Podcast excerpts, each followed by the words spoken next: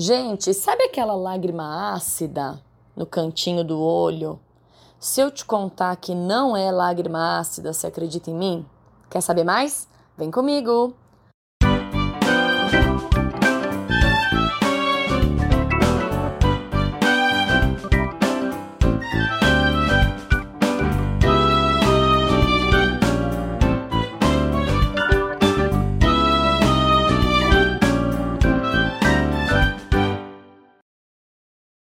Oi, pessoal da Blue, tudo bem com vocês? Meu nome é Nicole Casara, eu sou médica veterinária e hoje eu vim contar para vocês a lenda da lágrima ácida. Pois é, por que, que eu falo que é uma lenda? Porque na verdade a lágrima não é ácida, não é por isso que fica aquela mancha marrom, né? É um nome popular, vamos dizer assim, né? Para as pessoas entenderem. É que nem a história do tártaro. O nome tártaro não existe, o nome correto é cálculo dentário, mas todo mundo fala tártaro, é um nome popular, assim como a lágrima ácida. Todo mundo fala lágrima ácida, então todo mundo entende. Mas deixa eu contar, na verdade, o que acontece por trás dessa tal da lágrima ácida. Na verdade, a lágrima, ela tem umas substâncias nela que quando entra em contato com as bactérias e com o oxigênio que está no ar, essa lágrima ela oxida e aí torna aquela cor de ferrugem mesmo, né? Por isso que fica um marrom, fica um amarronzado. Então, isso acontece porque existe uma dificuldade ali no olho de drenar essa lágrima para o lugar certo. No cantinho do olho existe um ducto que comunica lá com o nariz, que é o ducto nasolacrimal. Sabe quando a gente começa a chorar? E aí o choro é a produção de excesso de lágrima. Quando a gente chora, não escorre a lágrima pelo nariz e a gente tem que assoar o nariz e tal. Por quê? O que, que isso significa? Quando você chora e isso escorre pelo nariz, significa que o seu ducto nasolacrimal ele está ótimo, ele não está entupido, não está obstruído. E o grande problema dos animais é que eles podem ter alguns problemas oftalmológicos que fazem com que esse ducto fique entupido, fique obstruído. Então, vou dar um exemplo para vocês. Os animais braxcefálicos de narizinho achatado, pug, shih tzu, bulldog inglês, bulldog francês, a, a conformação do crânio deles é diferente. Então, eles têm essa parte do nariz achatadinha. Isso faz com que esse ducto naturalmente também mude a sua anatomia. Esse ducto ele se torna estreito e tortuoso. Então a lágrima, que era para escorrer normalmente de lá do cantinho do olho e escorrer até o nariz, imagina que esse caminho tá todo obstruído, entupido, tá torto, e a lágrima meio que fica entupida ali no cantinho do olho e não consegue é, traçar esse caminho Uh, através desse ducto. Então, meio que ela fica acumulada ali no cantinho do olho, extravasa para fora e tem contato com a pele e vai causando aquela mancha marrom. Né? Essas substâncias que tem na lágrima é, são várias. A gente chama, a maioria delas, né, que causam essa coloração ali esquisita, é as porfirinas e as lactoferrinas. Então, essas substâncias, esses componentes, eles estão presentes lá, lá na lágrima, tá? Mas não é que a lágrima é ácida. O que acontece é que essas substâncias, esses componentes da lágrima, entram em contato com a ação das bactérias e mancham a pele. Então, é, é da onde surgiu a bactéria, né? Cadê a bactéria? A bactéria mora na pele do animal. Faz parte da flora normal. A gente tem bactéria na pele, bactéria dentro do ouvido, tem bactéria na boca, tem bactéria no ânus, na vulva. As bactérias moram, né, no corpo dos animais e, e no nosso corpo, nos humanos também. Então é exatamente isso que acontece, né? Tem alguns animais que têm essa mancha marrom, que é essa cor de ferrugem, é como se enferrujasse mesmo, né? Essa essa lágrima e mancha o pelo de marrom. E por que que isso acontece? Tem algumas raças, então, como eu disse, que vão ter mais problemas oftalmológicos. E é por isso que existe uma obstrução, entupimento desse ducto e essa lágrima acaba extravasando muito para fora, tendo em contato com a bactéria e tudo mais.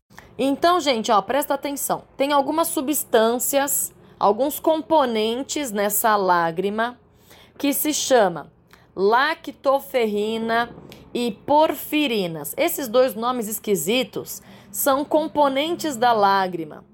E na verdade, a ação das bactérias em contato com a lágrima acaba oxidando e acaba manchando a pelagem, deixando marrom. Por isso que de uma maneira errada é diagnosticado como lágrima ácida. Bom, Nicole, mas aonde está aonde tá a bactéria? Cadê a bactéria? A bactéria mora na pele do cachorro, é normal.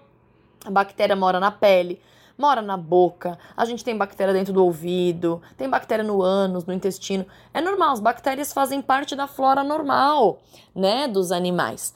Então, principalmente essa região do olho que tem a dobra, tem algumas raças, essas raças braxefálicas de nariz achatado, elas têm essa dobra, né, ali. Então, se eu tenho uma dobra, que é um excesso de pele, de pelagem, acaba deixando uma região ainda mais predisposta a crescer bactéria, porque pensa assim, a bactéria já mora ali na pele mesmo, não é que o animal pegou uma bactéria de nenhum lugar. A bactéria mora ali na pele. Só que a dobra deixa um lugar úmido e quente. E aí a bactéria fala: "Opa, agora eu consigo crescer para mais, porque tá um meio super favorável". A bactéria mora na pele, faz parte da flora normal da pele. Então a gente tem bactéria na pele, tem bactéria no ouvido, bactéria na boca, tem bactéria no intestino. Não é que o animal pegou bactéria de algum lugar. Não. A bactéria já mora ali. Só que alguns animais que têm aquela prega, que tem aquela dobra no olho, são animais mais predispostos por dois motivos. Aquela prega acaba sendo uma região de excesso de pele, por conta disso, junta umidade, né? E a própria região da dobra, que é pele com pele, além de deixar úmido, deixa quente. Então, isso favorece o crescimento das bactérias, tá? Então, isso é um grande motivo. Outro motivo é porque essas raças braxefálicas, elas são as raças mais predispostas a outros problemas oftalmológicos que acabam contribuindo para dificultar o escoamento dessa lágrima. Então, por exemplo, a própria anatomia do olho, né, gente? Esses animais têm os olhos mais saltados para fora. Eu brinco que o cão ele fareja. E no, caso dos braxefálicos, o olho vai na frente, o nariz vem atrás. então, o contato de, de substâncias no olho acaba sendo muito maior do que um cachorro, por exemplo, um Doberman que tem um focinho enorme e o focinho fica em contato com o chão. O olho é meio que protegido. Agora, o animal que tem o olho em contato com o chão, esse olho está sofrendo constantes agressões na superfície da córnea. Porque é contato com o produto de limpeza, é contato com pó, poeira. Quando o animal está farejando, ele encosta o olho, pode perfurar. Esses animais podem nascer com cílios fora do lugar.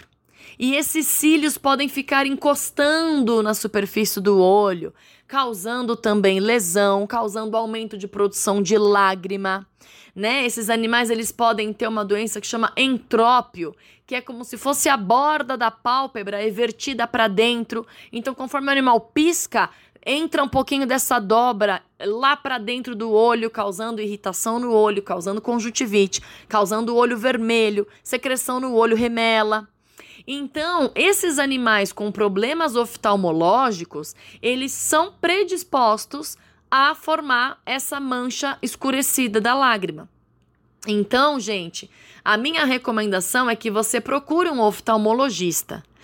Por quê? Uma, porque é só o oftalmologista que consegue verificar se o seu animal tem ou não algum problema oftalmológico, né? Ele vai medir a produção de lágrima, ele vai olhar com uma lupa, vai dilatar o olho, ver atrás do fundo do olho, enfim, né? Fazer vários testes aí, até de visão e de produção de lágrima qualidade dessa lágrima para saber se o seu animal está com a saúde ocular em dia. E se o seu animal tiver essa mancha Uh, essa mancha amarronzada, essa mancha cor de ferrugem, tem alguns casos que precisa fazer uma desobstrução desse ducto.